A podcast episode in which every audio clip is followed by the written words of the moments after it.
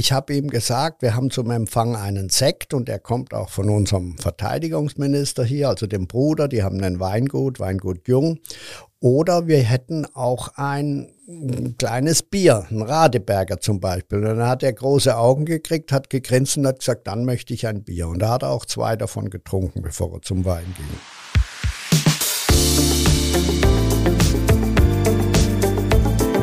Talk mit K. Mit Sarah Brasak. Hallo, liebe Kölnerinnen und Kölner. Hallo natürlich auch an alle, die von außerhalb zuhören. Im Podcast Talk mit K unterhalte ich mich mit interessanten Menschen aus dieser Stadt. Jeden Donnerstag um 7 Uhr morgens gibt es eine neue Folge. Mein heutiger Gast heißt Franz Keller. Der lebt zwar nicht mehr in Köln, hatte aber von 1979 bis 1988 in Köln zwei Restaurants, das Sternelokal Franz Kellers Restaurant und das Bistro Tomate. Und viele sagen, es war legendär. Nach 1988 zog es ihn in weitere Sterneküchen, wo er zeitweilig zu den bestbezahlten Köchen Deutschlands gehörte. Mit 43 Jahren hatte Keller, der bei Paul Bocuse in Frankreich kochen gelernt hat, dann keine Lust mehr auf den Sternerummel, wie er selber sagt. Er eröffnete in Hattenheim im Rheingau das Restaurant Adlerwirtschaft. Dort kochen er und sein Sohn bis heute regional, aber ohne Sterneanspruch. Außerdem betreibt er den Ökobauernhof Falkenhof, auf dem er Tiere großzieht und schlachtet. Ich wollte von ihm wissen, wie war das belgische Viertel vor 40 Jahren, als er dort seine Restaurants eröffnet hat? Warum hat er 2007 für Wladimir Putin gekocht? Und wie fühlt es sich an, ein Tier zu töten? Jetzt aber zum Gespräch.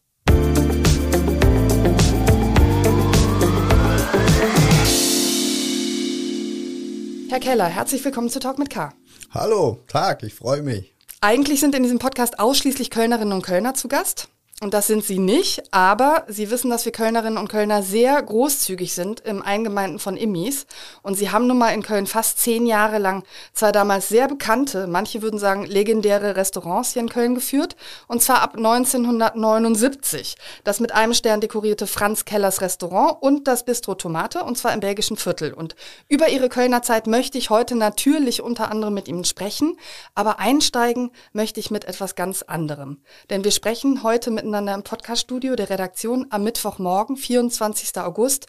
Und das ist genau ein halbes Jahr seit Beginn des russischen Angriffskriegs auf die Ukraine.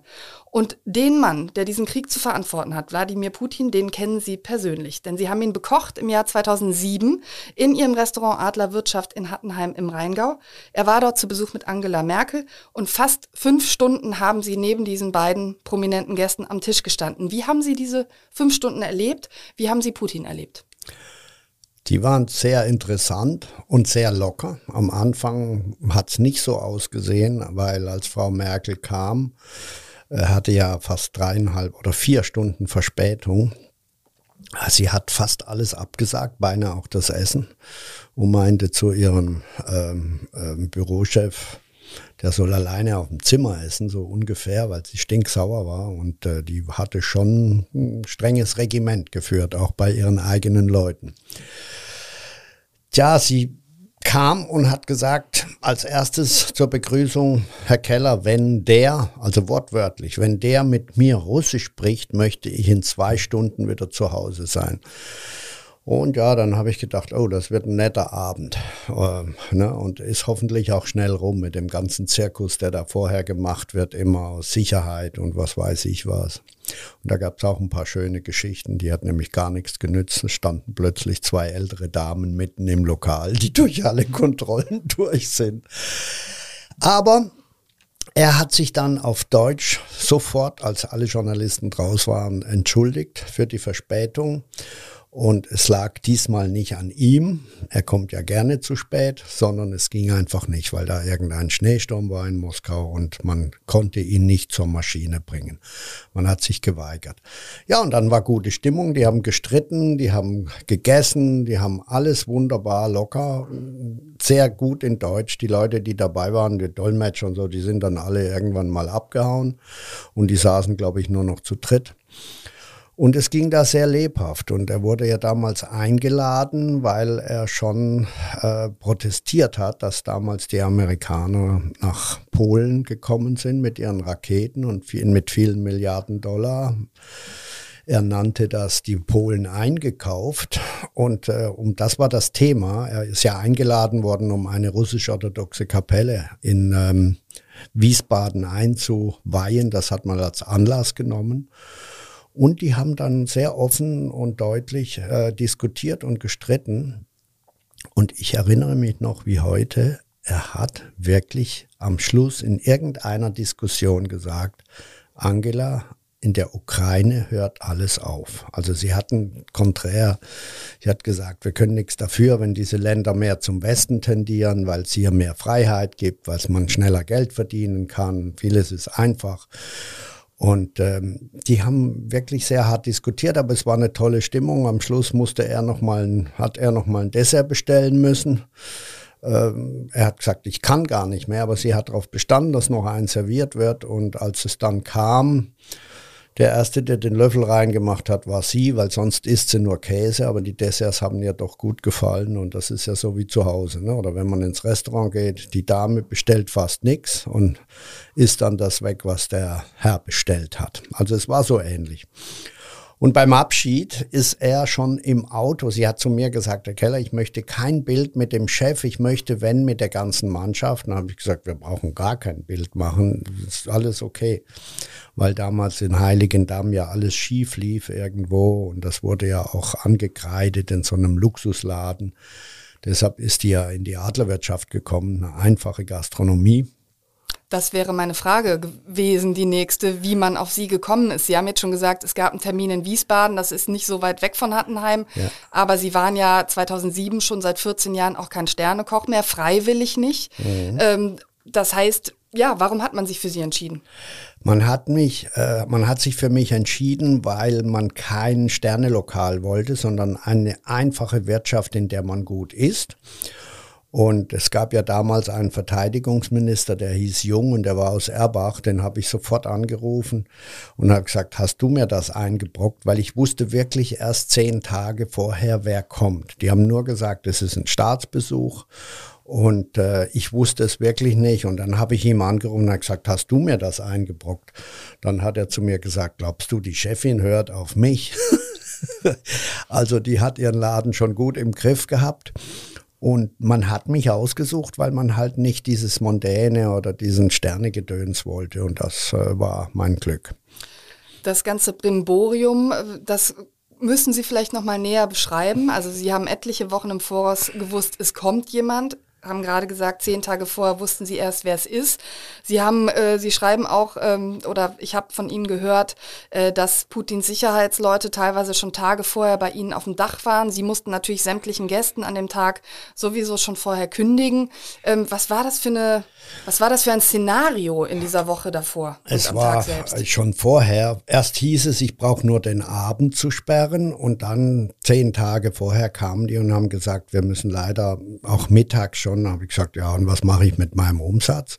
Das haben die mir alle bezahlt auch. Da habe ich auch drauf bestanden, weil ich wusste nicht, warum so ein Zirkus machen für vier Leute ist zwar eine tolle Presse, aber trotzdem, also ich habe ja meine Kosten und mein Personal und alles.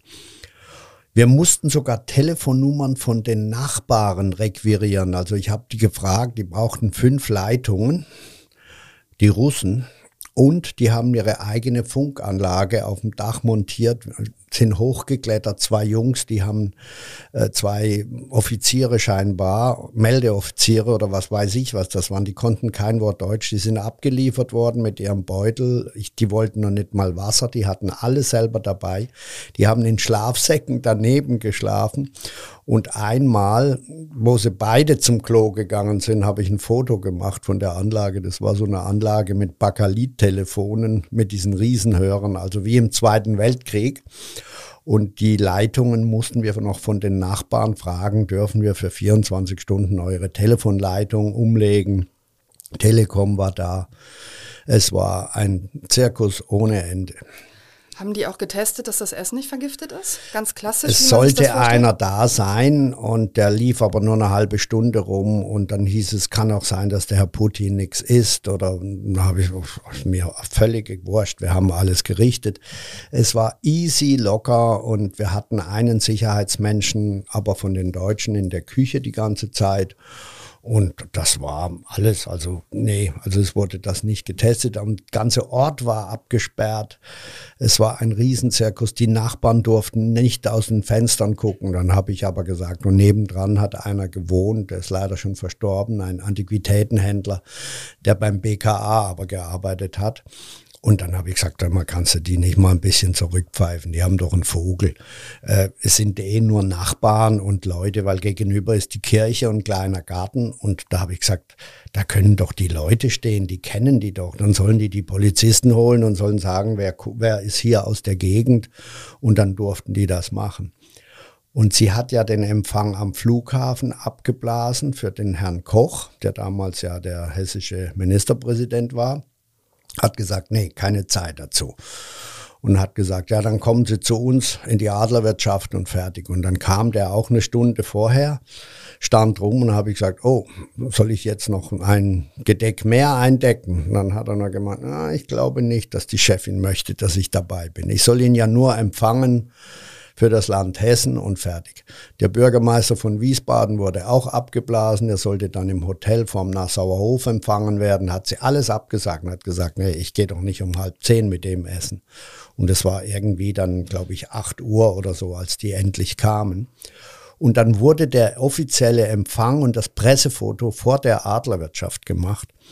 Und ich habe mal, weil man mir immer die Tür zugepackt hat, wir haben einen Trottoir, das ist, glaube ich, gerade mal damals, jetzt ist es weg, 30 Zentimeter gewesen. Und wenn die Leute etwas betrunken aus meiner Tür rauskamen, haben sie riskiert, umzugefahren zu werden oder, oder zugeparkt und man kam nicht mehr zur Tür raus. Dann habe ich mal einen Behindertenparkplatz beantragt, habe den mich bekommen und dann habe ich ihn einfach selber geschaffen. Dann habe ich in so einem Bauding dieses Zeichen geholt, wo man das so weiß aufsch aufschreibt auf dem, mit, mit Lack. Und dann hatte ich meinen Behindertenparkplatz vorne dran. Hat keiner gemerkt, dass das gar kein offizieller ist. Ich habe sogar noch ein Schild irgendwo anders geklaut und habe es bei mir montiert. Und dann hieß es, jetzt kommt der Empfang und dann ist da ein Behindertenzeichen. dann habe ich gesagt, ja und, wo ist das Problem? Dann haben die gesagt, das geht nicht. Stellen Sie mal vor, Frau Merkel und Herr Putin und die stehen auf einem Behindertenparkplatz. Das wäre doch eine tolle Pressefoto für die Bildzeitung.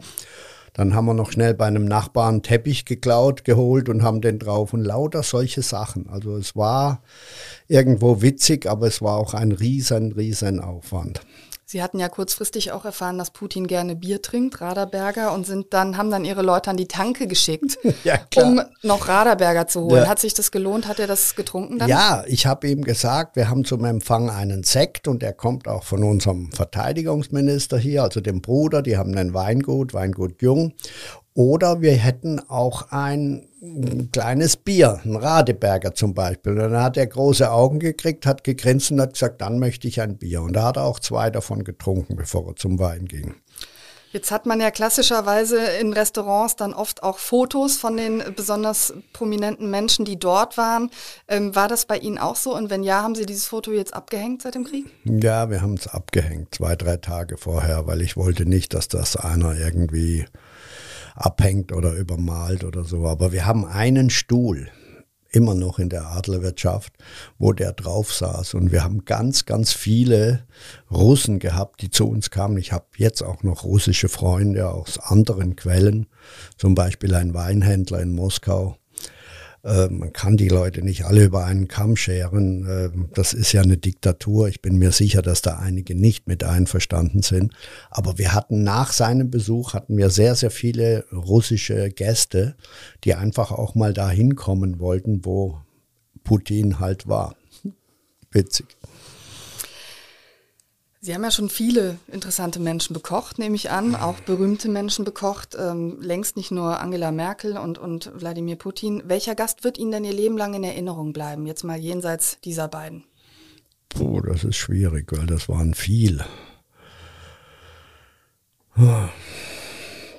Einmal im Bahnhof Rolandseck, der Herr Gorbatschow und so, das war aber auch ganz, ganz locker, noch viel lockerer und viel fröhlicher.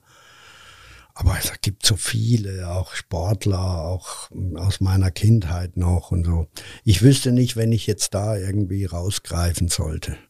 Gab mal in Köln, Kölner Zeiten. Übrigens, vielen Dank, dass ich als Kölner hier auftreten darf. Und ich fühle mich auch immer noch als Kölner. Gestern in der Lesung habe ich gesagt, wenn ich noch mal könnte und wollte und müsste wieder in eine Großstadt ziehen, dann würde ich wahrscheinlich wieder nach Köln kommen. Weil Köln war schon einmalig und die Zeit, die ich hier vertrieben habe, die war nicht immer schön, sie war auch wirtschaftlich schwierig, weil ich mich dazu sehr aus dem Fenster gelehnt habe, aber es, ich möchte es nicht missen.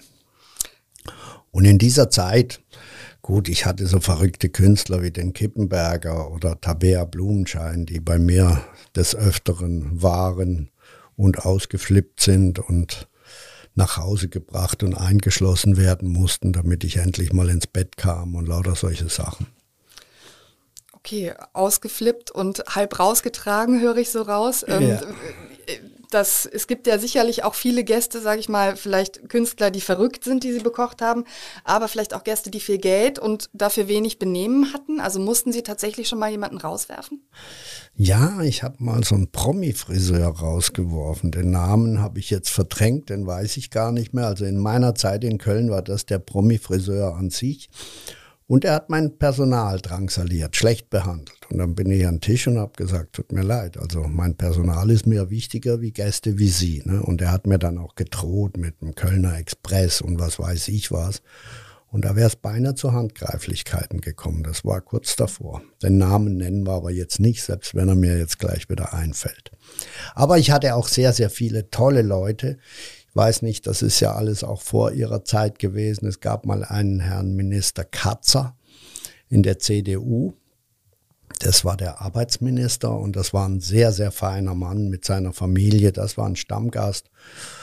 Und den habe ich, glaube ich, auch mal an den Joschka Fischer vermittelt, weil der wollte ihn kennenlernen und die wollten ja alle nichts mit dem zu tun haben, weil kommt in Turnschuhen, offenem Hemd und so. Das war ja damals eine Katastrophe.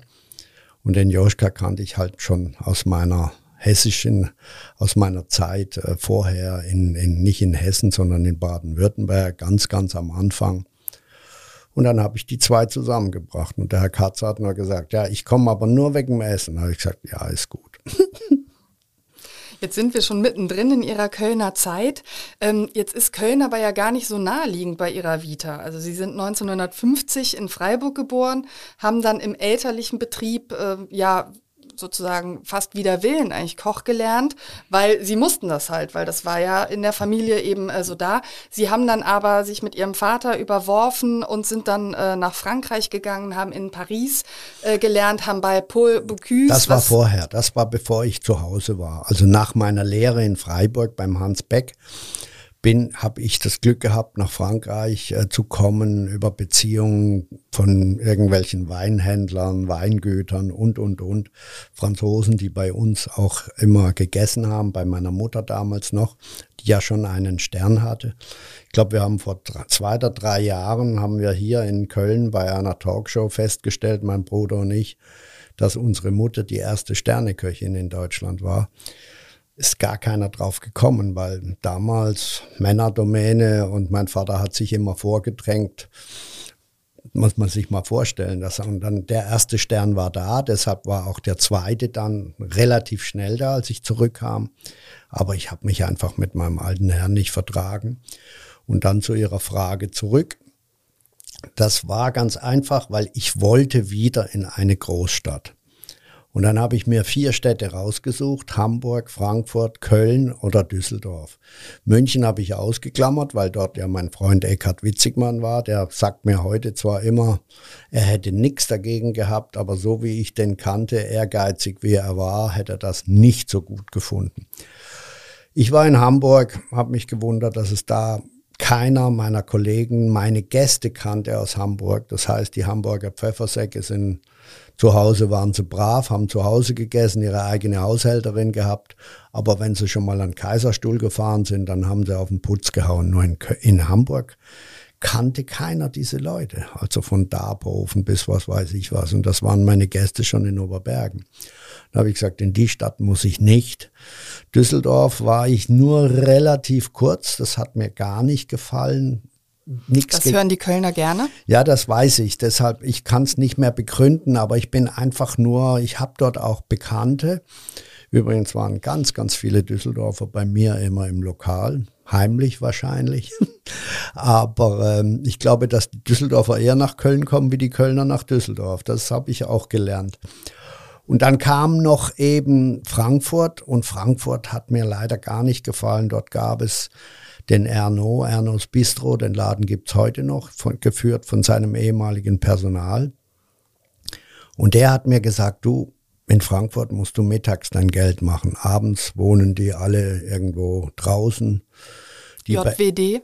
Ja, nee, in so einem bestimmten Ort, wo die halt alle, die Schönen und Reichen wohnen von Frankfurt. Und in Frankfurt war abends nichts los. Das war Katastrophe. Und dann habe ich gesagt, da muss ich auch nicht hin. Und dann war ich in Köln.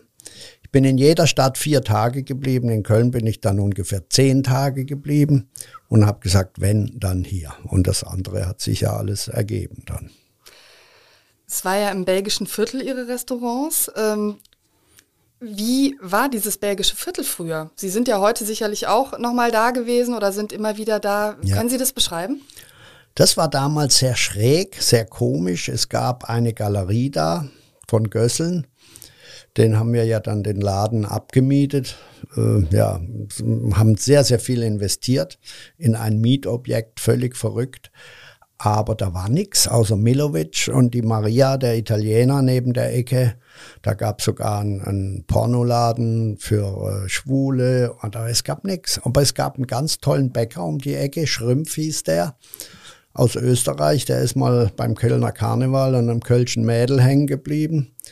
Und er hat hervorragendes Brot gemacht und das war mein Bäcker. Wir haben sogar zusammen Baguettes gebacken und, und verschiedene Brote und so. Und er hat am Anfang auch, glaube ich, 25 Brote gehabt und irgendwann hat er dann nur noch vier Brötchen und fünf, Brö und fünf Brote gehabt und hat gesagt, weniger ist mehr und hat mir mein Brot gebacken. Ich glaube, der Vincent Moissonnier hat das heute noch. Das ist so eine Couronne, eine Runde, die man auf einen runden Balken steckt aus Südfrankreich. Ja, da sind wir dann immer morgens um vier, wenn alles zu war, haben wir bei dem am Rollladen gerabbelt und dann hat er uns reingelassen. Da gab's frischen Kaffee und es roch alles nach Backstube, herrlich.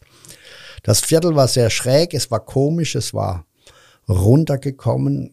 Es gab das EWG an der Ecke, also es war kein gutes Viertel zu der Zeit. Ne? Und die haben alle, die Stammgäste noch von Oberbergen, die sich alle gemeldet haben, gesagt, wie kommst du denn hier hin? Da gibt's doch bessere Gegenden und was weiß ich was. Und normalerweise, wenn Restaurants aufmachen, gehen sie immer in Gegenden, wo es halt noch nicht so teuer ist. Das Glück hatten wir nicht, weil wir leider an diesen komischen Galeristen gekommen sind, der, ähm, ja, der uns ganz schön reingeritten hat, ständig die Pachten erhöht und alles. Und wir haben unglaublich viel investiert in ein Mietobjekt, das muss man sich mal vorstellen. War halt noch jung und blöd und das Wichtigste war einfach Sterne kriegen, koste es, was es will. Und davon bin ich aber schon sehr, sehr lange weg. In Köln haben Sie dann zunächst aber den Stern äh, wieder bekommen. Wo war Köln im Jahr 1979 auf der kulinarischen Landkarte? Was gab es da überhaupt noch für Restaurants, ähm, die einen Stern hatten? Oder also war Köln überhaupt eine Stadt, die man irgendwie auf dem Schirm hatte? Ja, es gab ein Lokal, das glaube ich damals schon zwei hatte. Oh Mann, wie hieß das denn wieder? Fällt mir gleich nicht ein. Den Mann gibt's noch, das Lokal gibt's längst nicht mehr. Goldener, goldener, goldener. Fällt mir gleich ein. Mhm. Und es gab die Hansestube, die sehr konservativ Gänseessen und alles gemacht hat, aber sehr, sehr beliebt war. Die Kölner mochten mein Lokal nicht so. Goldene Wände, schwarzer Boden, weiße Tischdecken, ein riesen Steinmonolith in der Mitte und ähm, keine Fenster, weil es eigentlich ein Galerieraum war. Der Herr Imhoff, Stolberg Imhoff war mein Gast und hat gesagt, Herr Keller, was haben Sie denn für ein Lokal? Gehen Sie mal in die Hansestube. Und das war so furchtbar konservativ mit der Täfelung bis unter die Decke und so. Aber es hat besser zu Köln gepasst. Und wenn die Möbelmesse war, in Köln. Und die Italiener, die ganzen Designer, die waren alle bei mir im Lokal und haben fotografiert und fanden das Lokal sensationell. Aber den Kölnern war es etwas zu modern und zu kühl, wie sie meinten. Das heißt, die Gäste kamen anfangs vor allen Dingen aus anderen Städten oder sogar aus anderen Ländern. Nee, da kamen schon viele aus Köln. Also die Stammgäste, die ich vorher hatte, was sofort wahnsinnig lief. Nach zehn Tagen war die Tomate. Ich habe ja dieses altes, ich war der Erste, der gesagt hat, mit Sternen kannst du eh kein Geld verdienen, also machen wir ein Bistro was mir viele Kollegen dann auch nachgemacht haben. Im Bistro verdient man dann das Geld, damit man sich den Stern leisten kann im anderen Lokal. Sternrestaurant war praktisch direkt daneben, mehr oder weniger? Ja, ein paar, paar Meter, Häuser, ne? ja. Aachener Straße 11 und Aachener Straße 24 mhm. war es, glaube ich. Und dazwischen war eben dieser äh, Sexshop für Schwule war alles okay. Also ich war ja viel in New York auch in der Zeit und ähm, Greenwich Village und habe viel gelernt dort. Mir war das egal und das hat sich auch bewährt, weil Köln ist nach wie vor zwar konservativ, aber sie sind sehr weltoffen mit allem, was da ist und was da kommt. Und das beste Wort ist, la, ist ja Los Yon. das wird schon und ich habe halt sehr viele Leute sehr schnell kennengelernt und habe mich auch sehr wohl gefühlt und die haben mir auch geholfen, sehr geholfen, weil mir ging es mal eine Zeit lang finanziell sehr, sehr schlecht. Ich habe für die Stadtsparkasse gekocht, im Vorstand oben drin. Die haben ein Lokal gemacht, da habe ich ständig jeden Mittag auch gekocht. Und äh, eigentlich habe ich nur gute Erinnerungen. Und die schlechten tut man ja mit der Zeit sowieso verdrängen. Ein gewisser Moissonnier, der heute das Zwei-Sterne-Restaurant Moissonnier führt, übrigens auch an einer Ecke, wo man sagen würde, ja, das ungewöhnlich, war damals dass auch es schrecklich, da natürlich. Genau. Ähm, der hat bei Ihnen gearbeitet.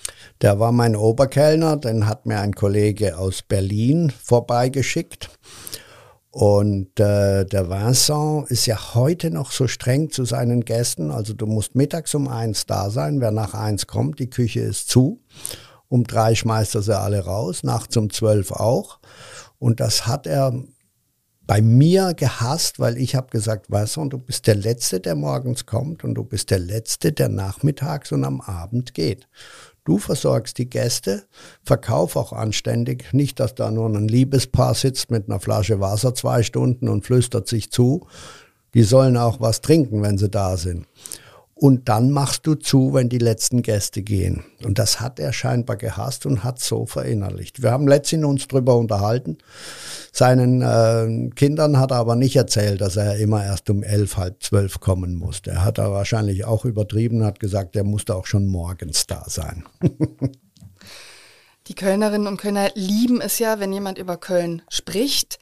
Ähm, wie haben sich die Gäste hier unterschieden? Zu allen anderen Städten, in denen Sie gekocht haben. Kann man das überhaupt sagen? Weiß ich jetzt nicht, aber sie haben relativ gut alles mitgemacht, weil ich habe schon einiges damals auch verlangt vom Gast. Wir haben alles am Teller, auf dem Teller angerichtet. Wir haben nicht tranchiert und gar nichts, was ja jetzt wieder kommt. Und wenn ich dann mal mit Herrn Imhoff im, äh, in der Hansestube war, beim damaligen Herrn Brennfleck, der das noch geführt hat, der Direktor, dann hat er mir schon mal gezeigt, was die Kölner mögen. Gänsebraten und so habe ich nie gemacht, weil ich hasse die Gans. Die Gans ist nur gut mit der Leber. Da halte ich es mit den Franzosen und mit Escoffier. Gans ist ein tolles Tier, aber das Beste ist die Leber und den Rest kann man nicht gebrauchen. Und bei den Deutschen ist es ja ein Traditionsessen. Ich weiß nicht, ob es heute noch so ist, aber früher Gänsebraten im, äh, im, äh, in der Hansestube. Ich weiß, glaube, die haben angefangen am 11.11. .11. und am 24., 25. die letzte verkauft. Ich möchte nicht wissen, wie viele Tausende von Gänsen da im Backofen verschwunden sind. Wie steht's mit der rheinischen Küche? Was haben Sie daran schätzen gelernt? Ja, so einfachste Dinge wie äh, halber Hahn und äh, Kölsch liebe ich ja natürlich immer noch. Ich kann zwar nicht so viel trinken wie Wein, weil es wird halt schneller langweilig. Und wir hatten früher auch einen Stammtisch beim Rudolf Päfgen und äh, da gehe ich übrigens heute noch sehr gerne hin. Die kenne ich alle auch noch sehr gut aus der Zeit. Kölsch ist halt so was Schnelles und für den Durst und fertig, aber so nach dem vierten muss ich umsteigen. Was mögen Sie an Köln und was mögen Sie nicht an Köln? Jetzt mal jenseits von Essen, Kulinarik. Ich wüsste nicht, was ich an Köln nicht mag, meckern einige heute, es wäre schmutzig und so, dann sollen sie mal nach Berlin gehen, das finde ich gar nicht. Köln ist einfach locker und akzeptiert alles. Mir ist es, glaube ich, heute etwas zu konservativ gegenüber früher. Ich weiß nicht warum. Manchmal, wenn ich im belgischen Viertel bin und kenne da einige Leute, das waren die, die mit uns bis morgens um zwei, halb drei auf der Straße rumgedrödelt und Musik gemacht haben und laut waren. Die haben jetzt die Wohnungen oben gekauft und rufen schon die Polizei um 10 Uhr. Ist ja immer so im Leben. Das, was die schlimmsten waren in der Jugend, sind dann die furchtbarsten, wenn sie älter werden. Das ist mir schon ein paar Mal aufgefallen. Heute auch bei meiner Freundin Schotti äh, haben wir Musik gemacht um halb eins. Die hat die ständig runtergedreht aus Rücksicht. Äh, es, es gehört doch zu einer Stadt dazu. Aber ich meine, solche Leute gibt es auch auf dem Land. In Dickschied bin ich zwar alleine, das Dorf ist zwei Kilometer weg, aber da haben wir auch schon Leute im Dorf, die natürlich meckern, wenn im September die Hirschbrunst ist, dass sie nicht schlafen können, weil die Hirsche rumbrüllen. Keine Ahnung. Das ist äh, etwas schwierig auf hohem Niveau, glaube ich, mit dem gegenseitigen Zusammenleben und wie man sich gegenseitig schätzt und lässt auch mal gehen. Aber ansonsten Köln, wie gesagt, die sind offen für alles. Es gab damals schon am Eigelstein das türkische Viertel, was ich toll fand. Ich hatte auch mal kurzzeitig eine türkische Freundin, allerdings als die dann gemerkt haben, dass da was war, durfte ich nicht mehr dahin. Aber äh, es wird alles äh, akzeptiert und von Marienburg bis was weiß ich was, Eigelstein, alles ist da und alles lebt miteinander und nebeneinander und lässt sich ansonsten in Ruhe. Und ich denke, dass das heute auch noch so ist, oder? Auf jeden Fall. Ja.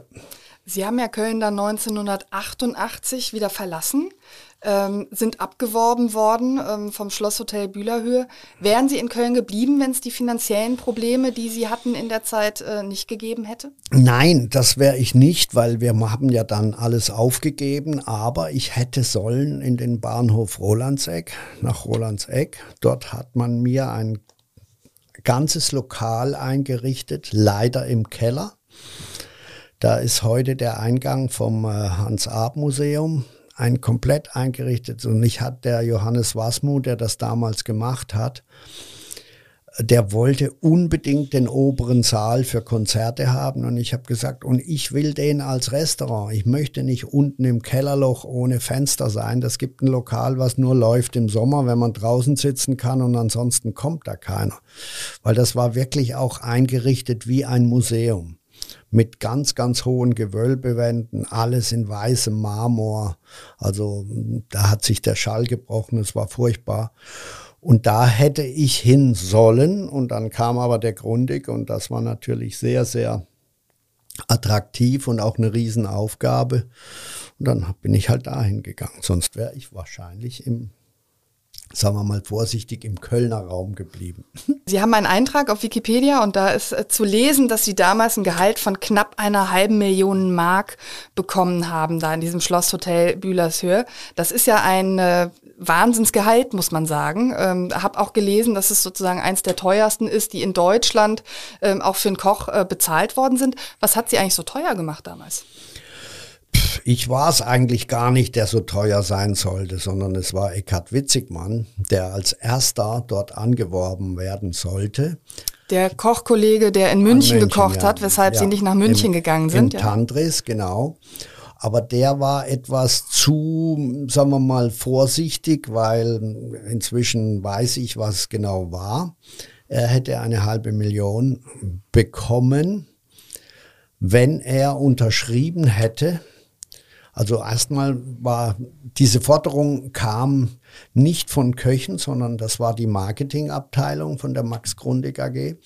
Die haben einfach gesagt, es gab schon mal einen ganz, ganz großen Koch, der hieß Escoffier, der hat die größten Gehälter jemals bekommen. Das war der quasi so, quasi der na, Vor, Vorgänger von Herrn Bocuse, der auch die französische Küche groß gemacht hat. Da gibt's auch tolle Bücher drüber, die ganz große klassische französische Küche.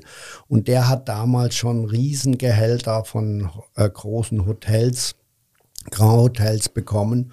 Und ich glaube, die Marketingabteilung wollte da anschließen, hat gesagt, wir holen uns den besten Koch, kochte, koste es, was es wolle. Und äh, Eckart hat, glaube ich, übertrieben einmal wegen dem Geld. Vielleicht wollte er noch ein bisschen mehr. Und zum anderen wollte man von ihm, dass er unterschreibt, dass er innerhalb von drei Jahren drei Sterne hat. Und äh, ja, glaube, das wird noch nicht mal in der Bundesliga so gemacht, sondern man hat die Hoffnung, wenn man den und den Trainer hat, dass man eben ganz groß rauskommt. Aber er wollte das nicht unterschreiben und ähm, war eigentlich idiotisch, weil das hätte er können unterschreiben. Er war ja, er wäre ja dann da gewesen. Dann hätte es halt ein bisschen länger gedauert und die hätte er sicherlich auch bekommen, die drei Sterne da. Und dann kam ich halt ins Spiel, weil man darüber etwas sauer war dass er das nicht unterschrieben hat. Und ich habe halt ein bisschen weniger gefordert, weil ich wusste, um welche Summe das es geht und dann war ich halt da.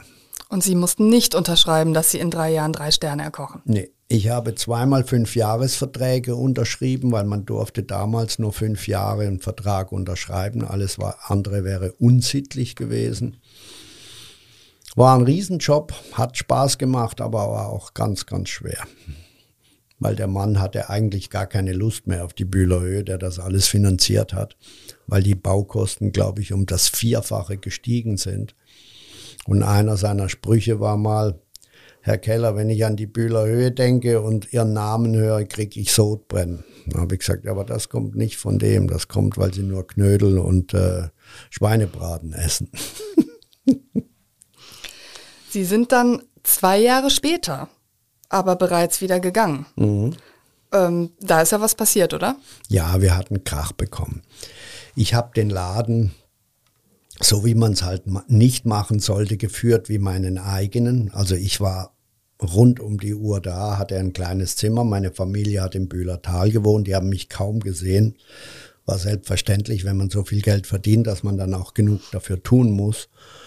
Und äh, ich hatte, glaube ich, ein Dreivierteljahr keinen Urlaub. Und dann wollte ich einen Urlaub machen nach Amerika. Ich glaube, das war in Kalifornien in ein ganz tolles Hotel in einem Weinbaugebiet und wollte ein Joint Venture machen, dass die ihre Gäste schicken, wir schicken unsere Gäste dahin und, und arbeiten zusammen. Und das habe ich ihm gesagt und ich habe auch und er hat auch unterschrieben, weil nur er war für mich zuständig für freie Tage oder Urlaub und alles. Und dann hat er mich zurückgepfiffen, zwei Tage vor der Reise. Alles war organisiert. Wir haben die Sachen eingeführt, was schwierig war. Und dann hat er gesagt, Herr Keller, Sie können nicht gehen, Sie müssen hier bleiben. Dann habe ich gesagt, wie bitte? Dann hat er gesagt, ja, es wird etwas passieren. Sie sind der einzige vernünftige Mensch da oben und Sie müssen da bleiben. Sagen Sie es einfach ab. Und egal, was es kostet, ich zahle das.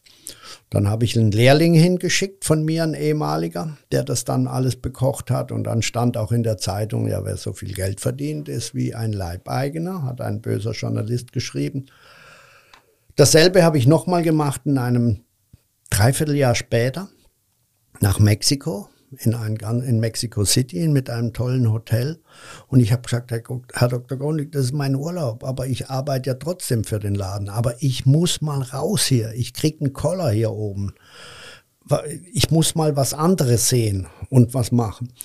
Dann hat er gesagt, ja, dann gehen Sie halt. Und die hat er mir dann wieder abgesagt, drei Tage vorher. Dann habe ich gesagt, Herr Dr. Grundig, das ist mir jetzt wurscht. Ich flieg dahin.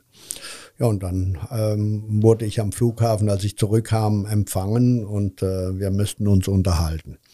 Und dann habe ich Krach gekriegt. Und äh, ja, aber alles gut gegangen. Ich hatte gute Abfindungen. Ich hatte viel Zeit, um zu überlegen, was ich neu mache und wie ich es neu mache. Und das war die Zeit bei Grundig. Sie sind dann weitergezogen ins Kronenschlösschen nach Hattenheim äh, im Rheingau. Da gab es dann auch wieder einen Michelin-Stern. Und dann im Jahr 1993, da waren Sie 43 Jahre alt, also noch nicht so alt, haben Sie gesagt, ich habe keine Lust mehr auf Sterne. Ja. Auf den Sterne-Zirkus, wie Sie sagen. Ja. Warum nicht?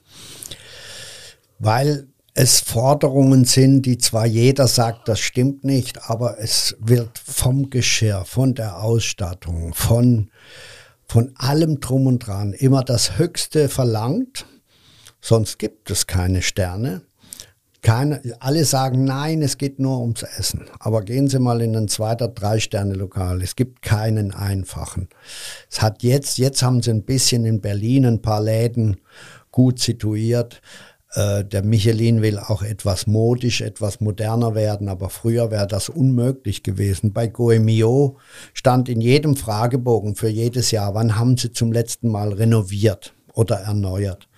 Die Bögen habe ich gleich in Müll geschmissen oder habe sie durchgestrichen und habe gesagt, macht eure Arbeit selber. Ich wollte einfach nichts mehr von diesem ganzen Zirkus wissen. Ich wollte normal kochen, gut kochen mit super Produkten, aber meine Ruhe haben. Und äh, das war sehr schwer die ersten zwei, drei Jahre, aber dann hat's gefruchtet und der Laden läuft heute noch. Wir haben ganz, ganz viele Stammgäste, das macht mein Sohn inzwischen und ich mache ja den Hof. Und da koche ich natürlich auch. Weil sich jeden Tag nur mit Rindern und Schweinen zu unterhalten, macht auch keinen Spaß auf Dauer. Sie haben sich dann mit Ihrer Frau selbstständig gemacht, zum ersten Mal ja dann, und hatten dann Ihr eigenes Restaurant. Was war schwer daran in den ersten nee, Jahren? Nicht zum ersten Mal. Also ich war ja in Köln auch quasi selbstständig. Ne, das stimmt, aber Partner. Sie hatten jemanden, der Sie finanziert hat. Ja, aber nur am Anfang leider. Hm, dann eben nicht mehr und das war das Problem. Die ersten zwei, drei Jahre waren finanziell schwer vor allen Dingen? Oder? Sehr schwer natürlich, aber wir waren im eigenen Haus. Wir haben keine Pachten müssen bezahlen. Wir haben ins Personal investiert, haben auch beide rund um die Uhr gearbeitet und äh, haben damals schon Konzepte gefunden. Ich habe in der Adlerwirtschaft schon vor 15 Jahren, haben die alle mich für verrückt erklärt, aber es ging nicht anders. Erstens mal aus Mangel an qualifiziertem Personal. Zweitens, weil ich alles selber machen wollte, haben wir damals schon drei Tage geschlossen gehabt und vier Tage auf. Haben aber damals an den vier Tagen weit über 60, 65, 68 Stunden gearbeitet, was ja heute völlig unmöglich ist weil wir durchgearbeitet haben, also mittags, nachmittags und abends. Und dann war halt ein Tag war frei und zwei Tage waren sowieso frei. Ein Tag war die Überstunden. Und da haben die alle gedacht, der Keller hat's nicht nötig. Aber es, ist, es hat funktioniert. Wir hatten sehr, sehr viele Gäste, die auch am Nachmittag von Frankfurt kamen und haben dann aus dem Mittag und dem Abendessen eins gemacht, um drei, halb vier hat gut funktioniert. Mein Sohn macht es jetzt ähnlich, nur er hat nur abends auf und am Samstag zwei Schichten halt. Weil am Samstag können wir Gastronomen, müssten wir eigentlich eine Disco aufmachen für 400 Leute, weil jeder will in Frank jeder will in Deutschland am Samstagabend essen. Wahrscheinlich, weil er am Sonntag dann den Rausch ausschlafen kann. Ich habe keine Ahnung. Da fehlen auch mal ein paar kreative Ideen bei den, bei den Gastronomen. Da kann man doch hingehen. Buchen Sie mal einen Flug in der Ferienzeit. Der kostet doppelt so viel wie in der normalen Zeit. Warum macht man nicht auf die Preise unter der Woche 30 Prozent Nachlass und am Samstag ist es eben volle Pulle teuer und fertig, weil die Zeit kostbar ist. Aber da das ist eine gute Idee, um so einen Mittwochabend äh, sexy zu machen, sage ich mal. Ja, natürlich. Da würden sicherlich einige dann unter der Woche lieber kommen. Klar. Ich würde gern äh, noch kurz bei der Sterneküche bleiben. Ähm, Sterneküche vor 40 Jahren, Sterneküche heute. Sie haben jetzt natürlich keine Sterneküche mehr, aber haben natürlich Einblick in, in viele, gehen sicherlich auch äh, immer wieder in Sternerestaurants essen. Wie würden Sie den Unterschied beschreiben? Ähm, zu, zu früher und heute. Ja, es gibt auch immer noch eine sehr, sehr hohe, sehr, sehr übertriebene Gastronomie, wenn es um drei Sterne geht. Aber es gibt auch ein paar ganz, ganz tolle junge Kollegen, die da mitspielen, aber es auch viel, viel lockerer nehmen. Und ich glaube, heute kann man es auch lockerer nehmen. Es gibt da in Berlin ein sensationelles Haus, die einen super lockeren, das nennt sich Toulouse-Lautrec, der Max und seine Frau, ich liebe den Laden, weil der richtig gut kocht, aber eigentlich konservativ, aber modern umgesetzt und man merkt, dass er sein Handwerk kann.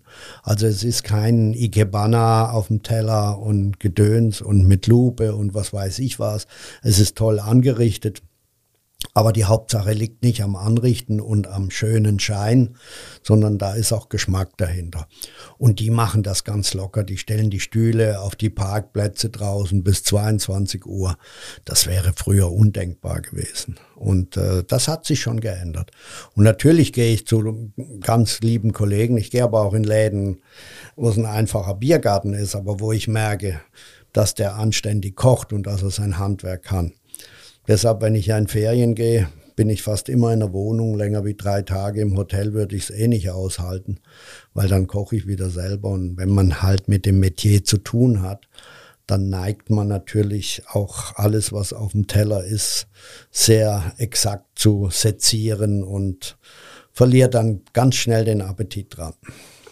Sterneküche hatte für mich früher den Ruf, ähm, sehr snobistisch zu sein, sag ich mal. Da gab's dann Hummer, Kaviar, also die ganzen Luxussachen. Ist dieser ähm, Ruf gerechtfertigt, den die Sterneküche, äh, Sterneküche früher hatte? Oder war die auch damals schon so differenziert, wie man sie jetzt auch heute beobachten kann? Das ist heute noch so, im Gegenteil, eher heute noch komischerweise übertriebener. Also der Kaviar-Umsatz ist unglaublich hoch. Jeder will Kaviar haben, jeder will Trüffel haben, obwohl es da furchtbare Unterschiede gibt in der Qualität. Also bei jedem Italiener um die Ecke kriegst du das ganze Jahr den Trüffel drüber gehobelt. Was absolut Quatsch ist, das Zeug wird selbst in China produziert, das hat nichts mehr mit dem normalen Perigord oder weißen Trüffel aus dem Piemont zu tun. Das gibt ja nur ganz, ganz kurze, ganz schmale Zeiten, wo man das essen kann und wo es das gibt. Den schwarzen kann man zwar konservieren, der schmeckt sogar besser, wenn man ihn einmacht mit Portwein und Sherry und diesen ganzen Sachen. Ich glaube, dass in der Luxusgastronomie immer noch die Neigung herrscht, wirklich nicht vom Einfachen das Beste, sondern wirklich, es muss hochkompliziert sein und Hummer bis zum Abwinken, dass das meistens der kanadische ist, der nach nichts schmeckt, interessiert die meisten gar nicht. Wenn ich Hummer esse, dann möchte ich den bretonischen oder den europäischen blauen. Und den gibt's halt leider nicht mehr so viel. Deshalb wird schön abgelenkt mit dem anderen. Ich habe äh, in Vorbereitung auf dieses Gespräch den ein oder anderen Podcast mit Ihnen gehört und da haben Sie zumindest Teile der heutigen Sterneküche, ich sag mal mehr oder weniger als Shishi bezeichnet. Also ich sag mal, wo Pinzette und Reagenzgläser wichtiger sind als was eigentlich? Als das, was auf dem Teller sein sollte, nämlich Essen. Also Essen sollte man nicht einatmen über irgendwelche Wölkchen mit Stickstoff und was weiß ich was, sondern Essen ist etwas Reelles, Normales. Man sollte jeden Tag anständig und gut essen, aber das hat nichts mit Luxusgütern zu tun. Im Gegenteil, es ist alles furchtbar verdreht. Fleisch ist billig wie nie, aber auch schlecht wie nie. Vielleicht jetzt nicht wegen Krankheiten und Keimen, aber das, was man meint, was drin ist, ist überhaupt nicht drin. Und wenn es um Tierwohl geht, dann ist das auch ein furchtbares Ding. Also, dass es immer mehr Vegetarier und Veganer gibt, meinetwegen. Die Armen, die machen es halt extrem. Aber ob unsere Bauern und landwirtschaftlichen Betriebe und Industrielandwirtschaftbetriebe das jemals begreifen, dass man den Dreck eigentlich nicht mehr produzieren soll, weiß ich nicht, weil die wollen ja dann exportieren. Ne? Jetzt gibt es in Köln zwei Zwei-Sterne-Restaurants, ähm, das Ox und Klee und das Moissonnier. Die sind sehr unterschiedlich, würde ich sagen. Jetzt weiß ich wieder, wie das Lokal hieß, das damals zwei und ich glaube sogar drei Sterne hatte, Goldener Pflug.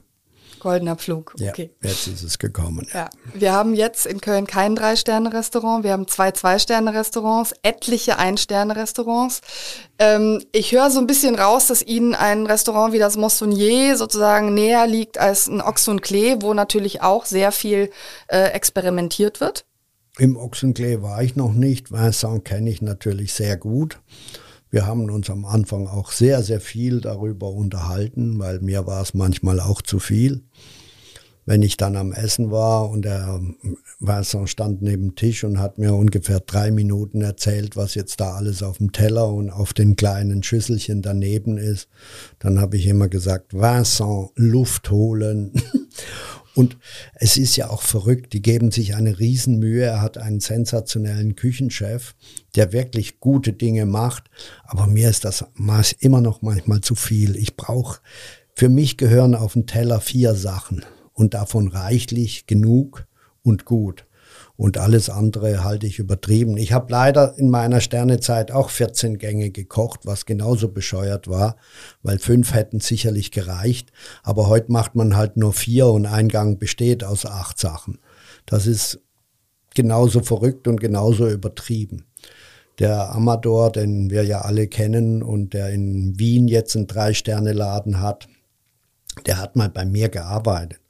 Und da kam er als zu mir, hat eine Flasche, das ist ja halb, halb Spanier, hat bei mir eine Flasche Rioja getrunken und ein Steak für zwei Personen gegessen von meinen Rindern. Habe ich gesagt, Juan, warum machst du das nicht auch? Dann hat er gesagt, Chef, dafür kriegt man keine Sterne mehr. Dann habe ich gesagt, am Pfeif drauf. das ist, ähm, es ist halt, es liegt sicherlich auch am, an dem ganzen Beiwerk, an den Büchern, an den Journalisten, Food-Journalisten. Die wollen halt immer was Neues, muss immer eine neue Sau durchs Dorf getrieben werden. Mache ich ab und zu auch. Ich habe jetzt eine geniale Idee gehabt, das muss ich leider sagen und klopft mir auch auf die Schulter. Es gibt, Venedig ist ja auch eine meiner Lieblingsstädte, wo ich sehr, sehr lange war und ich liebe auch die Küche und die Märkte und alles. Dort gibt es eine alte Rezeptur aus der Schifffahrt früher, weil die mussten ja immer die Sachen konservieren.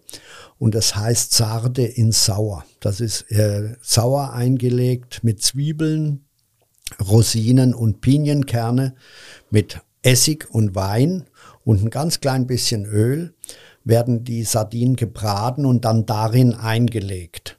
Schmeckt wunderbar. Und das habe ich jetzt vor ein paar Tagen, habe ich das gemacht mit äh, einem anderen Fisch, mit einem Wolfsbarsch. Hab's auch schon mal mit einer Languste gemacht. Huch, das ist natürlich auch ein bisschen hochgradig, aber das ähm, kann man ja mal zwischendurch auch mal essen.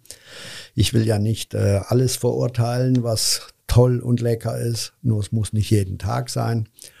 Und dann habe ich das mit meiner Blutwurst gemacht und das schmeckt sensationell gut. Habe es auch fotografiert und jetzt schreibe ich das Rezept dazu. Wo in Köln gehen Sie denn gerne essen? Jetzt mal jenseits der Sterneküche. Ich war zu lange nicht hier und kenne zu wenig. Also das Einzige, was ich kenne, ist wirklich beim Vincent, Le Moissonnier. Und wenn ich da bin und es irgendwie geht, besuche ich den. Aber ansonsten weiß ich leider jetzt nicht mehr so viel über die Gastronomie. Ich bin zu wenig da. Aber ich habe gestern versprochen, dass ich wieder öfters komme. Das finde ich auch sehr gut. Ihre Mutter war die erste Sterneköchin Deutschlands. Sie haben das gesagt, auch wenn Ihr Vater damals den Ruhm eingeheimst hat. Also die Sterne wurden ja ans Restaurant vergeben mhm. und aber natürlich eigentlich an denjenigen, der kocht. Das war Ihre Mutter, aber Ihr Vater sozusagen war der mhm. offiziell nach draußen derjenige, der den Stern bekommen hat. Warum gibt es eigentlich immer noch so wenig Frauen in der Küche? Es gibt inzwischen einige, auch ganz, ganz gute, auch in Frankreich und in Deutschland. Aber es ist ein Knochenjob. Und ich glaube, das ist das Gleiche wie in anderen Karrieren und Jobs auch. Ähm, vielleicht investieren die Frauen selber nicht genug in diesen Beruf, weil er einfach, ähm, das klingt jetzt konservativ, aber eine Frau hat meistens ein normales Leben vor sich, will es haben, will heiraten, will Kinder bekommen und, und, und. Und das passt halt nicht in diese Schiene rein. Kochen ist ein ziemlich harter, anstrengender Beruf. Man muss dafür brennen, sonst kann man es gleich lassen. Und ich denke, dass Frauen manchmal von vornherein das nicht wollen. Dabei die größten Köchinnen, die ich kenne, sind meistens ja unsere Mütter. Und äh, wenn wir Glück haben, ähm, das ist leider wahrscheinlich heute nicht mehr so oft, aber ich hatte das Glück. Und es war halt früher, sagen wir mal, eine normale Pflicht zu kochen. Das, da waren die Rollen etwas normaler verteilt wie heute, obwohl ich das auch nicht unnormal finde. Ich kenne viele Haushalte, wo der Mann kocht, weil er es einfach vielleicht auch besser kann oder es auch gerne macht und die Frau gar keine Zeit dazu hat oder es auch nicht will. Das kann man arrangieren, wie man will. Aber ich denke, dass das doch hauptsächlich mit dem anstrengenden Beruf zusammenhängt. Und die Frauen, die ich kenne, die haben ganz schön tough und Haare auf den Zähnen, um sich durchzusetzen. Und ich glaube ja auch, dass eine Frau viel, viel strenger mit sich selber und mit dem um sie herum sein muss, um wirklich, äh, sagen wir mal, ganz oben ankommen, in welcher Karriere auch immer. Es gibt ja nun auch etliche Geschichten darüber, dass es auch besonders in Sterneküchen sehr, sehr ruppig zugegangen ist, sehr unfreundlich, ähm, dass da auch mit Pfannen geworfen worden ist, also dass es cholerische Chefs gibt, also Dinge, die man heute eigentlich auch zu Recht ähm, stark kritisiert. Sie haben ja etliche Küchen von innen gesehen, ähm, in etlichen Küchen gekocht. Paul Bocuse haben wir, haben wir eben schon erwähnt. Was haben Sie denn eigentlich so erlebt an Schikanen? Das ist das keine, richtig? Das waren keine Schikanen. Ich war ja nie beim Militär, davor habe ich mich gedrückt, aber bei Bocuse und bei anderen Betrieben, das war schon ein bisschen wie Fremdenlegion, also sehr, sehr streng. Es geht auch militärisch zu in den Küchen. Man hat aber auch keine Zeit. Also wenn in den klassischen großen französischen Küche waren manchmal 14, 16 Leute beschäftigt, an jedem Posten drei bis zu drei also der Chef an dem Posten, sein Kommi und meistens noch ein Lehrling. Und da steht einer am Pass und sagt, was es gibt und wann es es gibt. Erstmal nur, dass es annonciert ist, dann kannst du dich arrangieren. Und irgendwann müssen von vier Posten gleichzeitig das Essen auf dem Pass angerichtet werden. Es muss gleichzeitig hingestellt werden, weil jeder was anderes isst. Da hat man keine Zeit zu sagen, hey, bist du soweit? Kannst du das bringen oder brauchst du noch ein bisschen Zeit?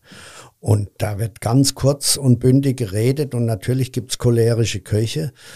Die halten sich heute etwas zurück, sonst kriegen sie gar keine Leute mehr. Aber da gibt es auch ganz andere strenge Regeln, die mit Mobbing und was weiß ich was umgehen, was ich weiß, was heute noch so ist. Also sagen wir mal, einen dritten Stern zu kriegen, ist heute auch noch keine Leichtigkeit und diese Präzision, jeden Tag, bei jedem Gericht, bei jedem Teller, das ist sehr, sehr anstrengend und fordernd. Und da kann's, da ist es nicht immer nett. Es fliegen zwar keine Pfannen mehr, aber wenn bei uns früher der Chef annonciert hat und dann kam We Chef und wenn einer zwei Sekunden länger gebraucht hat, bis er wusste, bis er We Chef gesagt hat, wusste sofort die ganze Brigade, oh, der ist in der Entschuldigung, scheiße, der ist, hat Druck, der liefert nicht rechtzeitig und dann muss das abgestimmt werden. Dann müssen die anderen langsamer machen. Also das ist ein ziemlich äh, hartes Werk und Uhrwerk und deshalb muss es streng sein. Es ist heute noch Ruhe in der Küche. Ich, habe mich mit der Kölner Spitzenköchin Julia Komp unterhalten, die, die gesagt hat, natürlich äh, sind auch Themen wie Sexismus äh, in der Küche nicht ungewöhnlich gewesen. Also auch eine Macho-Attitüde, die da insgesamt herrscht, wenn man da als Frau in die Küche kommt, Natürlich. dass man Klaps auf den Po bekommt etc. Ist das vielleicht auch der Grund, warum Frauen sagen, da habe ich nicht so eine Lust drauf? Das könnte durchaus sein. Und äh, wenn, dann muss man sich entsprechend wehren. Und da gibt's halt komischerweise immer noch nicht viele, die sich da dann auch wehren und durchsetzen. Äh, das hat früher eine große Rolle gespielt und könnte ich mir heute auch noch vorstellen, dass das so ist, weil wir lernen ja relativ langsam und träge dazu. Wehren ist ja das eine, aber die, die es eigentlich verursacht haben, sind ja eigentlich diejenigen, die ihr Verhalten ändern müssen. Ja, natürlich, natürlich. Aber das ähm, ich habe eher das, das Gefühl, dass das alles noch etwas primitiver heute wird. Das fängt ja schon mit Ja, danke und bitte und was weiß ich was an. Das äh, vordergründig wird alles immer besser, aber hintergründig glaube ich eher schlechter, weil das hat auch etwas mit dem normalen Umgang der Menschen zu tun und der wird leider komischerweise eher primitiver wie besser. Trotz der ganzen Regeln und Vorschriften und Vorbilder, die uns gezeigt werden. Die Restaurants sind in der Krise, muss man sagen. Wir hatten die Corona-Pandemie, wo viele Monate lang geschlossen haben mussten. Wir haben äh, jetzt einen dramatischen Personalmangel in den Küchen, was natürlich auch dazu führt, dass manche Restaurants zwangsweise, wie Sie das früher gemacht haben, nur drei oder vier Tage in der Woche geöffnet haben können. Wir, es kommt dazu Inflation und die explodierenden Energiepreise. Ähm, Ich habe eben Julia Komp erwähnt, mit der habe ich mich unterhalten, weil sie vor einem Jahr ihr, ihr Restaurant in Köln eröffnet hat. Die sagte, die Küche sei erstmal doppelt so teuer geworden wie geplant ungefähr. Ähm, Fleischlieferanten und andere haben ihre Preise ebenfalls erhöht. Das sind ja auch erhöhte Preise, die man an die Restaurantbesucher und Besucherinnen weitergeben muss, was man ja auch nicht unbegrenzt kann. Die Sorge ist also groß. Wie denken Sie darüber? Ich denke darüber, dass es auf jede Krise eine Antwort gibt und dass man das sehr wohl überleben kann. Man kann das sogar nutzen. Man kann es nutzen in dem Fall, dass man seinen Leuten jetzt endlich beibringt, nicht mehr Riesenportionen an Fleisch zu essen, sondern kleiner auch wenn es Gemüse teurer geworden ist, wir können das ummünzen. Und vor allen Dingen, was ich schon seit Jahren mache, ich habe immer eine super kleine Karte in der, in der Adlerwirtschaft gehabt, in der Tomate auch. Es gab nur zehn Gerichte mit den Desserts. Auf dem Falkenhof verkaufe ich ein Menü. Ich sage, wie viel Gänge. Ich sage, wenn es eine Küchenparty ist, gibt es innerhalb von drei Stunden 20 verschiedene Sachen. Aber ich sage nie, was es gibt. Und dieser ganze Zirkus, dass der eine vegan und der andere diese Allergie und diese Allergie hat, die würde ich mir einfach bezahlen lassen. Und damit sind hundertprozentig 60 Prozent der Probleme gelöst. Es gab mal ganz, ganz früher in normalen Lokalen Beilagen, Umbestellung, zwei Mark. Also wenn jetzt einer unbedingt Spätzle will anstelle der Fritten. Das hat zu 80 Prozent das Problem gelöst, weil die Leute nicht bereit waren, zwei Euro mehr, zwei Mark mehr zu bezahlen. Warum macht man nicht in einem Sternelokal, wenn das große Menü im Drei-Sterne-Laden 140 Euro kostet oder das kleine Menü und es kommt einer, er ist dies, er ist das und das nicht, dann kann man doch sagen, machen wir Ihnen gerne, aber das ist eine Sonderanfertigung. Bestellen Sie mal ein Auto mit einem gelben Sitz drin, gucken Sie mal, was das kostet setzt die Gastronomie alles nicht um, weil man sich nicht einig ist. Ich bin vorgegangen, ich habe vor 30 Jahren, habe ich schon gesagt, bei mir gibt es keine Einzelpreise. Das Adleressen besteht aus Vorspeise, Hauptgericht und Dessert oder Käse und kostet 28 Mark. Da kamen die Leute auch und haben gesagt, aber Herr Keller, meine Frau isst nur einen Salat. Da habe ich gesagt, ist doch wunderbar, dann isst sie einen Salat, kostet auch 28 Mark. Damit war das Problem gelöst. Dann hat er nämlich noch eine Vorspeise oder ein Hauptgericht bestellt und hat das mitgegessen. Wir müssen den Gästen einfach sagen, was wir tun, ist teuer, das und das haben wir, das sind unsere Spezialitäten und das kostet es auch. Wir machen alles möglich, verlangen aber nichts dafür. Und wir haben es nie geschafft, unsere Leute anständig zu bezahlen, weil wir unsere Leistung nicht richtig in Rechnung stellen. Ich rede nicht von McDonald's und diesen ganzen Kackläden, die wirklich Riesenspannen haben. Ich rede von Lokalen, die anständig kochen, die fast alles selber machen, die sich bemühen und anstrengen. Diese Leistung wird nicht bezahlt, weil das Niveau, das das Niveau, was die Leute aus, bereit sind auszugeben, einfach zu nieder ist und die Leistung, die wir bringen, in vielen, vielen Fällen zu hoch ist. Jetzt kann man die Krise nutzen, kann sagen, bei mir gibt's nur drei Gänge oder bei mir gibt's nur fünf verschiedene Sachen, keine 15 mehr. Das machen wir und das kostet so und so viel. Weniger ist mehr.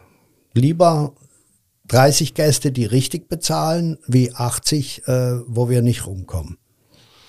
Inflation und Energiepreise merken natürlich nicht nur die, die Gastronomen, sondern alle ja, in ihrem natürlich. Geldbeutel. Ja. Und Sie haben ja einen ganz einfachen Spartipp an die Menschen. Ähm, Ab in die Küche heißt Ihr Buch, das Sie 2020 veröffentlicht haben. Und eine These darin ist ja, wir geben unser Essen in die Hand der Industrie und die macht uns nicht nur dick, sondern die macht uns arm. Dick versteht jeder, da sind viele Fette drin, äh, ich sag mal Fertigpizzen etc. Zucker. Wieso arm? Arm, weil wir arm werden mit dem, was wir da zu uns nehmen, weil das sind, das sind keine Nahrungsmittel. Da ist das nicht drin, was versprochen wird. Gucken Sie mal, wenn Sie ein anständiges Schweinefleisch haben, von einem Schwein, was mindestens ein Jahr gelebt hat, was richtig ernährt wurde und nicht nur Sojaschrot und was weiß ich was bekommen hat, dann haben sie im Fett auch Omega-3. Wenn das Schwein nicht richtig ernährt wurde, nicht lang genug gelebt hat, dann ist da gar nichts drin.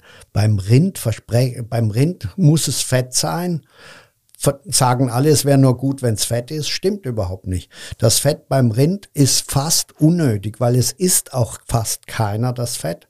Man kann zwar tolle Fritten drin machen, übrigens, die belgischen kommen alle dahin. Das mal nur an die Adresse der Vegetarier, wenn sie dann in Belgien die tollen Fritten essen. Äh, das sind hochwertige Nahrungsmittel, aber wenn man ein Rind nur mit Mais mästet und auch noch, wie es die Amis machen, mit Popcorn, dann ist da nichts mehr drin. Dann ist das zwar Fett und zart und weich, aber das, was wir an Inhaltsstoffen in einem guten Fleisch wollen, kriegen wir nicht mehr.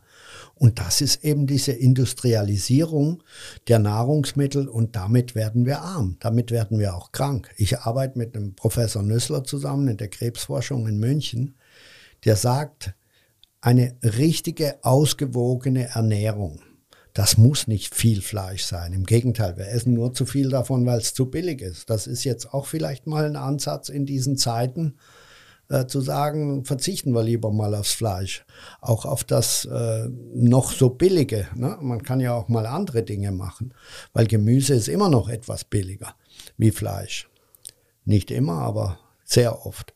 Da können wir sparen und da können wir gesund leben. Und das gesündeste Leben hat man wirklich, wenn man so oft wie möglich selber kocht. Jetzt sagen viele Menschen, die Zeit fehlt mir zum Kochen. Lassen Sie das Argument gelten? Nein, das ist Quatsch. Ich weiß, dass heute eine Mutter mit dem Auto zum Klavierunterricht und hin und her und diese Helikoptermütter, die nichts anderes machen, wie nur auf die Kinder hysterisch aufpassen. Zeit zum Essen, Zeit zum Kochen bleibt immer. Man muss nur den Stellenwert erhöhen und sagen, was ist notwendig und was nicht. Das geht sehr wohl. Das würde auch ins normale Leben passen. Und vor allen Dingen, es ist sogar billiger, wenn man das selber macht. Und was die meisten halt nicht mehr können, die schlagen ein Kochbuch auf, kochen dieses Rezept nach. Kochen ist ein Abfolgeprozess. Also wenn ich heute, wenn ich morgen Mittag koche, für den Freitag vorbereite, dann bereite ich gleichzeitig auch noch das Essen für den Samstag vor. Ich koche nie nur eine Mahlzeit. Wenn ich meinen Salat putze, putze ich den für drei Tage. Ich kaufe den nicht im Päckchen begast mit Stickstoff und was weiß ich was und schmeiß dann das Plastik weg. Ich mache diesen Salat, putze ihn selber, wasche ihn, schleudere ihn nicht zu fest. Jeder hat in seinem Kühlschrank ein Gemüsefach Krepppapier unten rein, Küchenpapier, nass machen, den Salat drauf, wieder nasses Küchenpapier. Du hast Salat für drei, vier Tage. Brauchst du nur einmal machen. Eine Salatsoße alle vier Tage, so einen Becher voll machen, drüber schütteln, nächstes Mal mit Orangensaft, übernächstes Mal mit Wein. Da, da gibt es so viele Möglichkeiten. Und das heißt, man kocht jetzt nicht nur für heute, und heute Abend koche ich wieder. Das geht ineinander über. Und wenn man das macht, dann, ich, ich denke, eine Stunde pro Tag, eine Stunde und es funktioniert. Man muss es halt nur irgendwann mal anfangen und auch machen. Ich bin mit allem einverstanden, was Sie sagen, will nur Einspruch erheben. Äh, was Sie über Helikoptermütter gesagt haben. dass ähm, erstmal sind ja Frauen heute auch berufstätig. Das heißt, äh, äh, die leisten sogar meistens noch viel mehr Arbeit als die Männer, weil sie nebenbei noch die Kinder ähm, äh, sozusagen zum Klavier unterbringen und so weiter. Die Männer könnte man jetzt aber genauso in die Pflicht nehmen, oder? Natürlich, das gehört ja auch dazu. Also bevor ich einen Kinderwagen durch die Gegend schiebe, würde ich lieber kochen. Ne? Also und da kann man sich ja auch abwechseln. Man kann das ja auch machen. Das muss nicht nur die Frau machen. Aber man kann da sehr, sehr, ich bin die ganze Zeit am überlegen, ob ich nicht auch mal Kochkurse mache auf YouTube, einfach um zu zeigen, wie man da Zeit und Geld spart.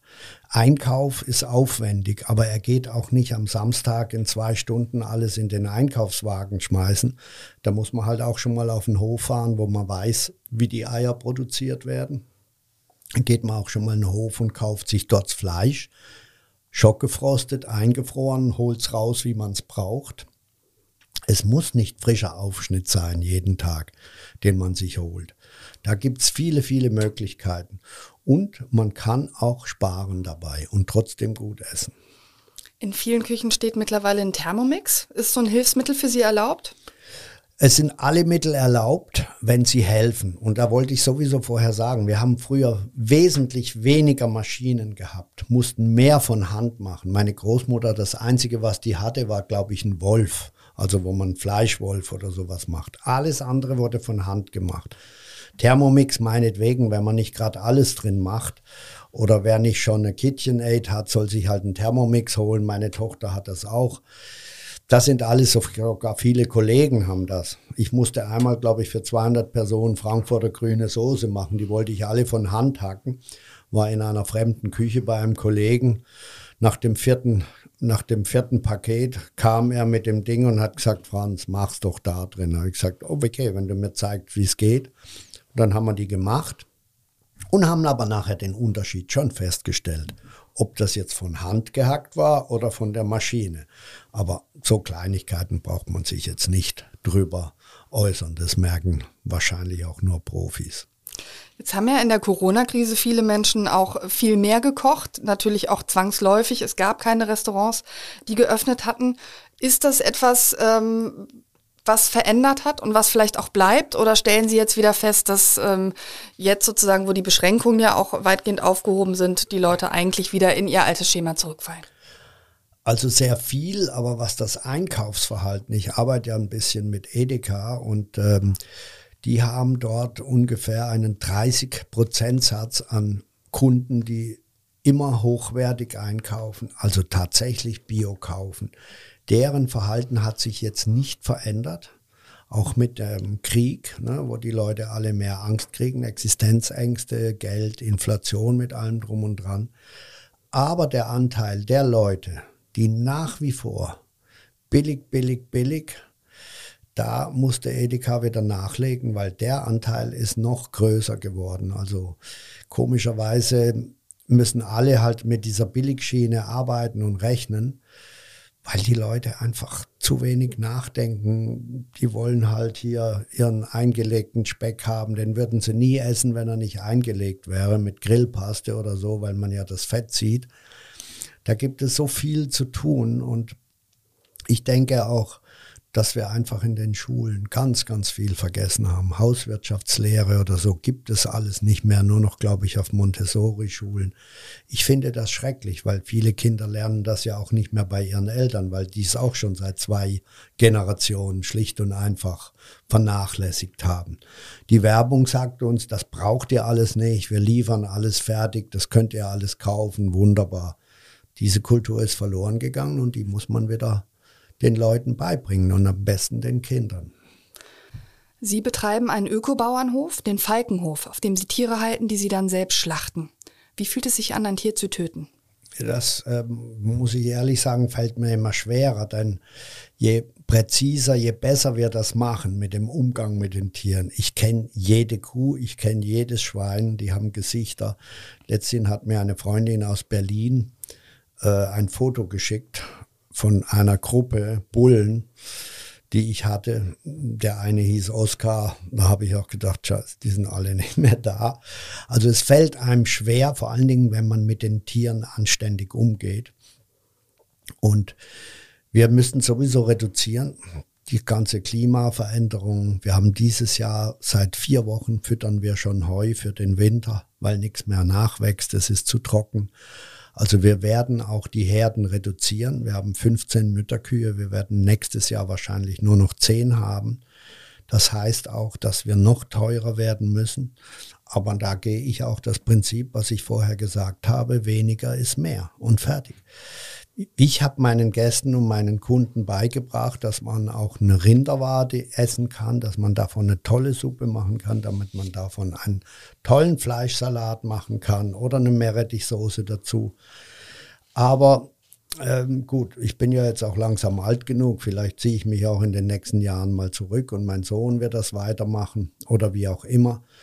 Aber das fällt nicht leicht, das alles zu tun. Aber es ist eigentlich, und das müssen wir uns auch vor Augen halten, es ist normal. Wir sind nun mal, um es mal salopp zu sagen, Allesfresser und unsere gesunde Ernährung ist eine Mischernährung. Da gehört Fleisch wirklich dazu. Kein Mensch sagt so viel. Ich will nicht wieder diese alte Mehr bringen vom Sonntagsbraten und unter der Woche gab es höchstens mal ein bisschen Speck oder was oder eine Wurst.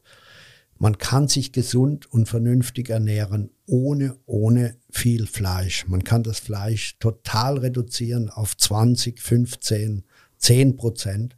Und zum Fleisch zähle ich übrigens auch die ganzen tierischen Eiweiße und Fette von der Joghurt über die Milch bis allem drum und dran und die Butter.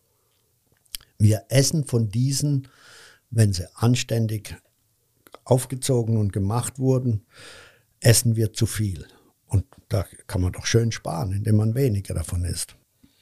Wir müssen leider zum Schluss kommen. Ähm, Sie sind als Jugendlicher ja nicht freiwillig Koch geworden, das hatte ich vorhin schon erwähnt. Sie mussten es machen, es wurde in der Familie von Ihnen erwartet. Würden Sie es heute nochmal genauso machen?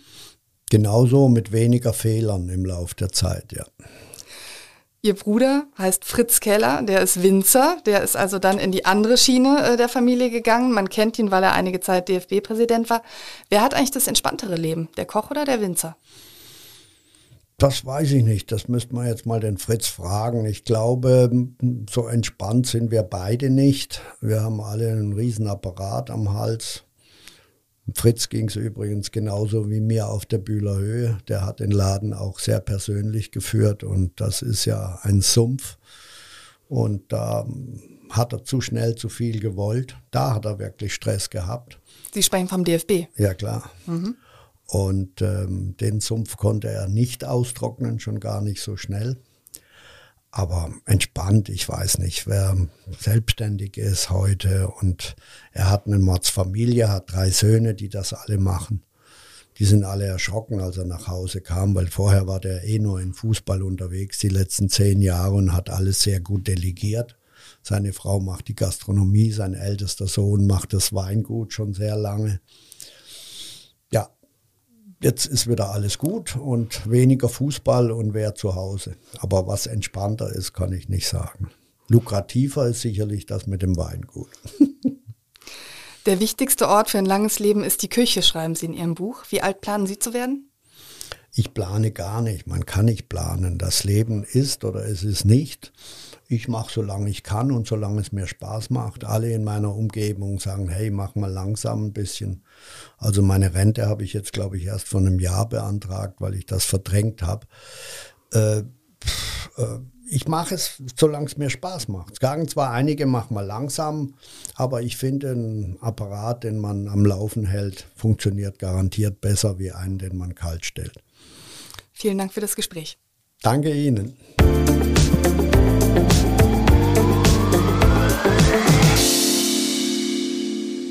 Das Buch Ab in die Küche, wie wir die Kontrolle über unsere Ernährung gewinnen, von Franz Keller ist im Westend Verlag erschienen. Wenn Sie sich für gute Restaurants in Köln und der Region interessieren, alle unsere Gastrokritiken und Artikel über Neueröffnungen in dieser Stadt finden Sie gebündelt unter ksda.de slash Restaurants. Wenn Sie den Podcast Talk mit K mögen, folgen Sie ihm doch gern auf Spotify, Apple oder anderen gängigen Podcast-Plattformen, um keine neue Folge zu verpassen. Falls Sie Anmerkungen haben zur aktuellen Folge oder mir einen Talkgast vorschlagen möchten, schreiben Sie gerne eine E-Mail an sarah.brasak.ksda-medien.de. Bis zum nächsten Mal sage ich Danke, Tschüss und auf Wiederhören.